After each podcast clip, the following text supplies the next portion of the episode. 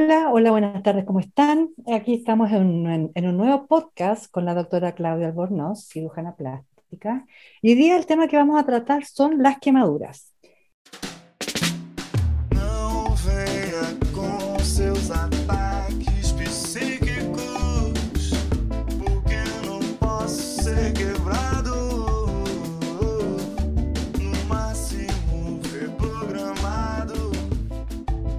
¿Cómo estás, Claudia?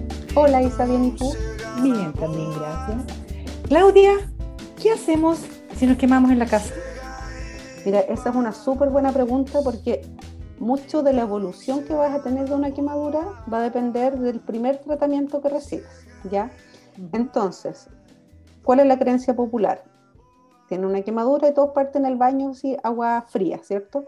Pero a veces es agua congelada, ¿ya? Y el, lo que uno necesita es cambiar la temperatura de la zona quemada, o sea, volverla a una temperatura normal, pero no necesitas enfriarla, enfriarla. Entonces, por lo mismo, tampoco es bueno el hielo, ya que es otra cosa que típico se pone en hielo y el hielo puede profundizar las quemaduras. Tampoco es bueno usar ni harina, ni aceite, ni hierba, de otras cosas de remedios caseros que en realidad solo pueden infectar las quemaduras y pueden profundizar. Entonces, lo primero que tú tienes que hacer si tú te quemas es poner la zona afectada bajo agua, pero solamente para cambiarle la temperatura, ¿ya? No para congelarte. Después de eso, cubrir la zona quemada con algo limpio, si no tienes, porque nadie tiene apósito en su casa, ¿cierto? Eh, una toalla limpia o una sábana, si es, más extenso. Y de ahí, dependiendo del tamaño de la quemadura, eh, buscar ayuda, ya llevar a la persona a un centro asistencial. Te digo, dependiendo del tamaño, porque a veces hay quemaduras que son muy chiquititas, no sé, pues típico cuando tú estás, no sé, pues sacando algo del horno o sacando algo de, de, de esto típico hornito eléctrico y que te pasas a llevar y te queda una quemadura chiquitita que duele mucho. Esa eh, rayita, sí. Pero muchas veces no es necesario que vayas al doctor por esa quemadura chiquitita, pues se te va a pasar sola. Ya las quemaduras, dependiendo de la profundidad de la quemadura, va a ser el tratamiento que van a necesitar después. Entonces, una quemadura de primer grado es la, quemadura típica solar, o sea, que te pusiste el sol, te quemaste rojo, te, eh, te despellejaste después, ¿cierto? esa es la quemadura solar, que esa todos sabemos que se pasan solas, básicamente, que es necesario hidratar harto, eh, si es muy extenso, a veces igual es necesario consultar, son quemaduras muy dolorosas las superficiales, eh, y en general la piel se ve así roja. Después ya vienen las quemaduras intermedias. Si tú te quemaste y te salió una ampolla, eh, es una quemadura intermedia que significa que ya pasaste la primera capa de la piel y llegaste a la dermis. ¿ya? De esa quemadura intermedia hay quemaduras que son intermedias superficiales o intermedias profundas. Las intermedias superficiales se van a mejorar solas. Se van a mejorar solo, en general entre 14 a 21 días te va a salir piel nueva y se va a recuperar. Cuando ya están más profundas, ahí va a ser necesario curaciones, sacar esa zona quemada y probablemente injertar. Y ya una quemadura de tercer grado es una quemadura que la, te quemaste todas las capas de la piel eh, y la piel se ve como pálida, pero, pero, se siente así como acartonada, como un, como un cuero en el fondo. Y esa quemadura necesita de todas maneras ir a un servicio de urgencia, eh, porque son quemaduras que son más complejas y que van a requerir tratamiento quirúrgico lo más probable. ¿Cuándo eh, pasa de una, de una, atención de urgencia, te mandan para la casa o efectivamente ya entras en un proceso de cirugías para, para corregir las quemaduras? Eso depende de la profundidad y, y, también depende de la zona, de la, ¿cómo se llama? Del tamaño de la zona. Claro, mira, va a depender de varias cosas, de la profundidad de la quemadura, o sea, lo que hablábamos recién, de la extensión, porque no es lo mismo, no sé, pues quemarte una zona chiquitita como una moneda de 100 pesos a quemarte todo un brazo, por ejemplo. Claro. Em, va a depender, dijimos de la extensión, ah, va a depender de la zona donde está la quemadura, eh, porque hay zonas que tienen peor pronóstico, porque te pueden dejar mayores secuelas funcionales o estéticas. Por ejemplo, la cara, la zona donde hay articulaciones, porque una cicatriz en una zona de articulación puede, puede hacer que no puedas eh, mover bien la articulación después y eh, va a depender además de las características del paciente. Por ejemplo, si es una guaguita chica, un niño chico, o si es un abuelito que son más lábiles, o son más frágiles, una quemadura a lo mejor no tan grande los puede desestabilizar mucho. En adultos también va a depender, por supuesto, si el paciente, de los estilos de vida del paciente, si es fumador, si tiene enfermedades, no sé, pues si es un paciente diabético o enfermo del corazón o de los riñones, eh, van a ser pacientes que van a ser más complejos y que van a que muchas veces su circulación, su microcirculación en el fondo, que son, que es cómo llega la sangre a la piel, no es tan buena porque está dañada de antes. Entonces, si le agregas este proceso agudo, tu cuerpo no tiene los mecanismos de defensa como para poder responder bien y terminan esas quemaduras siendo más profundas y, teniendo que, que injertar.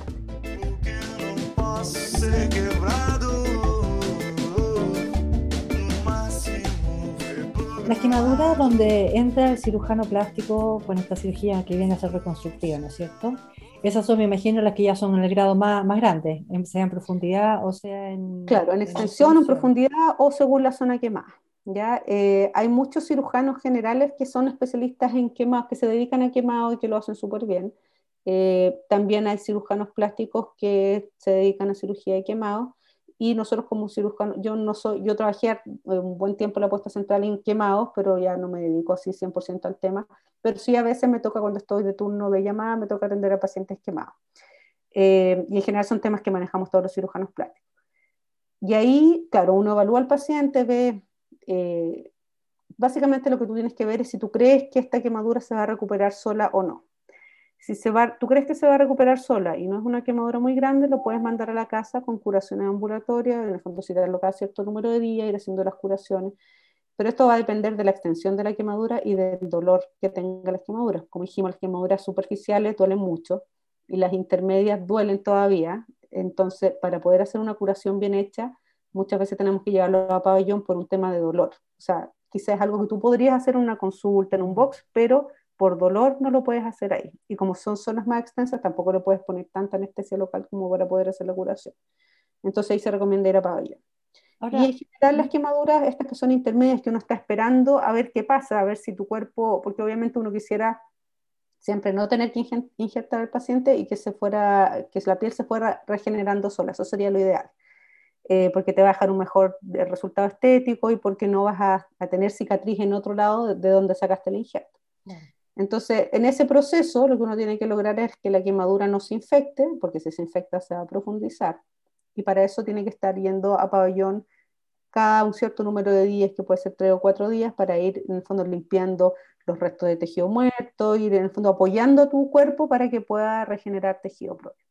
Si eso no resulta porque o se infectó o se profundizó, ahí es necesario sacar ese tejido que ya que en el fondo no, no anduvo bien y hacer un injerto. Un injerto significa que tú sacas una laminita de piel de otra zona que generalmente son los muslos. Tratas de hacerlo en una zona donde se note menos posible la cicatriz porque te va a quedar un cambio de color de la piel. Y ese injerto se pone en la zona que, que está quemada y se espera a que prenda. O sea que esa piel que tú sacaste, desde el, el lecho, en el fondo donde tú lo pusiste, crecen nuevos vasos sanguíneos y en base a eso vive y ese proceso se demora unos 5 o 7 días. Después de eso igual va a necesitar, eh, no necesariamente tratamientos quirúrgicos, pero sí mucho apoyo kinesiológico eh, de ejercicios y también de, de, lo que son, se llaman órtesis compresivas, que son unos elementos, hay, no sé, unos guantes, unas mangas, eh, fajas que hacen que, que, te aprietan la cicatriz para que el resultado sea lo mejor posible desde el punto de vista estético y funcional. Pero un proceso, un proceso largo, ¿ya? O sea, no es así como que tú te quemas te operaste y listo y se acabó, se acabó. O sea, son, por eso lo fundamental es prevenir que uno se queme. O sea, antes de tener que llegar a pasar por todo esto, lo fundamental es la prevención. Claro, en el caso de, es, cuando justamente cuando la funcionalidad se ve afectada, cuando entran los kinesiólogos, por ejemplo. No, los kinesiólogos son una parte súper importante de todo el tratamiento. Eh, para lograr mantener una adecuada movilidad, porque por todo el, proceso, o sea, tú muchas veces mantienes a estos pacientes inmovilizados para que prendan los, para que los injertos peguen en el fondo. Eh, entonces tú necesitas después que el kinesiólogo te ayude a recuperar la movilidad y, no, y además nos ayudan en el manejo de la cicatriz. ¿Y la microcirugía forma parte también de, de este proceso? Eh, sí, puede formar parte de este proceso. No es lo habitual, o sea, no de entrada, pero sí, por ejemplo, si un paciente tuvo una quemadura importante, que se fue profundizando y que llegó a exponer una zona, por ejemplo, de hueso, de tendón, de nervio, ahí va a ser necesario cubrirlo con un con tejido, no con solamente con una laminita de piel, sino que vas a necesitar un bloque de tejido y ahí sí puedes usar colgajos libres.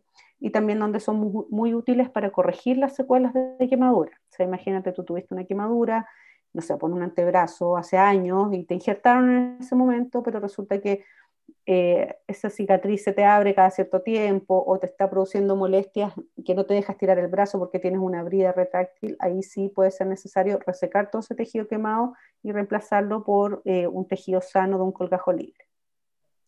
¿En qué caso se usan estas famosas pieles artificiales?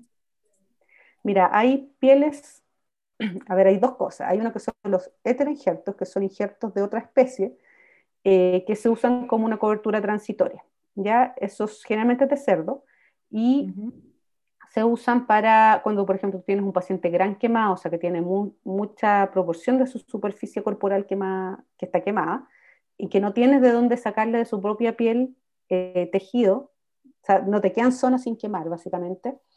Eh, ahí usas el electroinjerto como una cosa transitoria para mantener esa quemadura cubierta y que no se te infecte, hasta que puedas lograr ir tomando piel del mismo paciente, porque tú tomas piel y esa piel tú esperas a que crezca y se puede volver a tomar de la misma zona, pero para eso puede ser necesario un buen tiempo.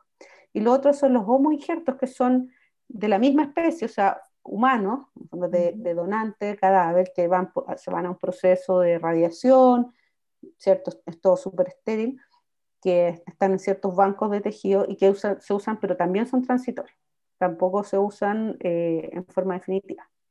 Y existen otras cosas que son, estas, lo que tú dices, estas pieles artificiales, que son matrices dérmicas, que son em, como láminas de tejido de, que han sido tomados o de cerdo o de, de bovino, o sea, de vacas o hay algunos que tienen como cartílago de tiburón, unas ciertas cosas, en el fondo y van a todo un proceso que es súper, súper, súper así complejo para dejarlo en el fondo lo más limpio posible y que no produzca reacción de tu organismo contra esto.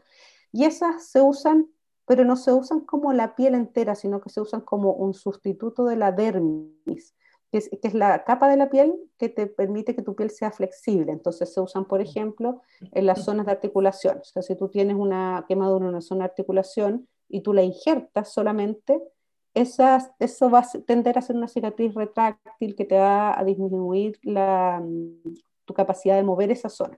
Entonces, en ese caso, muchas veces preferimos usar estas matrices dérmicas, que es este material como piel artificial, pero sobre eso generalmente igual hay que injertarlo. Lo que pasa es que te va a permitir tener una capa entre medio que te va a dar más flexibilidad en esa, en esa piel. Ahora, esas matrices térmicas son súper caras, entonces en general se usan en zonas muy específicas, eh, muy especiales, en el fondo que ameriten que tú, no sé, pues, te gastes muchos, muchos millones de pesos en ese pedacito de piel.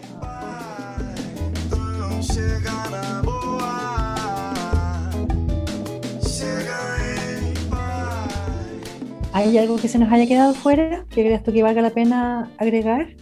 Eh, sí, la, mm, o sea, lo, que hablaba antes de la prevención. O sea, es súper importante la prevención. Ya ahora en la pandemia a mí me han llegado varios pacientes, hombres, y no es porque sean hombres, cocinando, eh, que se han quemado y quemaduras así grandes. Ya entonces, tener cuidado si uno está haciendo una actividad con fuego, que no está habituado a hacerla, tener mucho ojo. Eh, lo mismo en los asados, hay accidentes que son súper prevenibles, por ejemplo, cuando están haciendo un asado muchas veces le tiran combustible o benzina al fuego para avivarlo, en el fondo que se haga más rápido la carne, y en el camino en que va volando la benzina se prende y quema a la persona que la está tirando. Entonces son cosas que tú dices como, pero ¿cómo? Pero pasan, ¿ya? Eh, o... Eh, dejar el mango de la olla hacia adentro. Claro, dejar, por ejemplo, dejar el sartén, las ollas, todo con los mangos hacia adentro, los hervidores en los niños, eh, muchas veces si el hervidor está al alcance del niño, el niño tira el cordón del hervidor y le cae encima. Ya las ollas, las ollas con cosas calientes. Nunca tomar, no sé, pues si tú estás tomando té, un café, nunca tomar en brazos a un niño porque el niño de repente hace movimientos bruscos y se te da vuelta a la casa. Ya eso, así súper prohibido. Y lo otro, la, tener mucho cuidado con la, la electricidad porque la electricidad también produce quemadura eh, entonces, que toda la, todo lo que sea eléctrico en tu casa esté en buenas condiciones, que los niños no jueguen con los cables, no sé, por la aspiradora, eh, porque la electricidad, las quemaduras por electricidad son súper graves porque se produce una descarga eléctrica que choca con el hueso y el hueso devuelve el calor y en el fondo todo el trayecto de la electricidad se quema. Entonces a veces eh, tú tomas, no sé, pues, eh, un enchufe con un enchufe que no está bueno con una mano y sientes como, no sé si te has dado la corriente alguna vez, que mm. sientes como un eh, todo el cuerpo. Y eso mismo cuando son corrientes más altas te puede quemar toda esa zona. Eh, por ejemplo, una cosa que vemos eh, con cierta frecuencia es gente que roba cables eh, de luz y que a veces, claro, no van a robar un cable de alta tensión, pero resulta que justo el cable que están sacando está al lado de uno de alta tensión y les, da, les llega así como un guaracazo de alta tensión y esas quemaduras son súper graves. Son súper graves porque tienen riesgo vital, o sea, produce arritmias, produce alteraciones de, de tu, del ritmo del corazón que puedes tener un paro cardíaco o eh, puede por el daño mismo de la quemadura, daño muscular, porque básicamente se te fríen los músculos, eh, puedes terminar con problemas en el riñón eh, y perdiendo tus extremidades muchas veces, e incluso muriendo. Entonces, hay que evitar obviamente todo ese tipo de cosas. Y lo otro es no manipular fuego si estás con alcohol, ¿ya? Porque el alcohol obviamente hace que uno no esté en 100% en su sentido y se le, le produce ideas extrañas entonces, eh, la misma cosa, los asados, siempre, siempre en general se asocia alcohol. Lo que contaba esto de que le tiran benzina al fuego para, para prenderlo más rápido. Eh, y lo otro es que, por ejemplo, si tú estás con alcohol y, no sé, imagínate, tomaste mucho y quedaste en estado de ebriedad, tus sentidos no están en, en un 100% para poder defenderte si tienes un accidente. Entonces, a veces vemos pacientes que, no sé, pues estaban tomando alcohol o son alcohólicos, cosas así, y estaban, tenían, no sé, pues un brasero, esto es como bien típico en el campo, un brasero puesto, no se dieron cuenta, les empezó a quemar la casa y como estaban tan ebrios no se dieron cuenta y terminan todos quemados.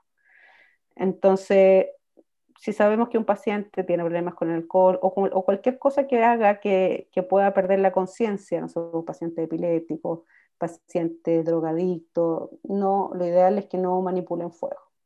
Perfecto, la precaución puede evitar tanto problema por lo que estamos viendo.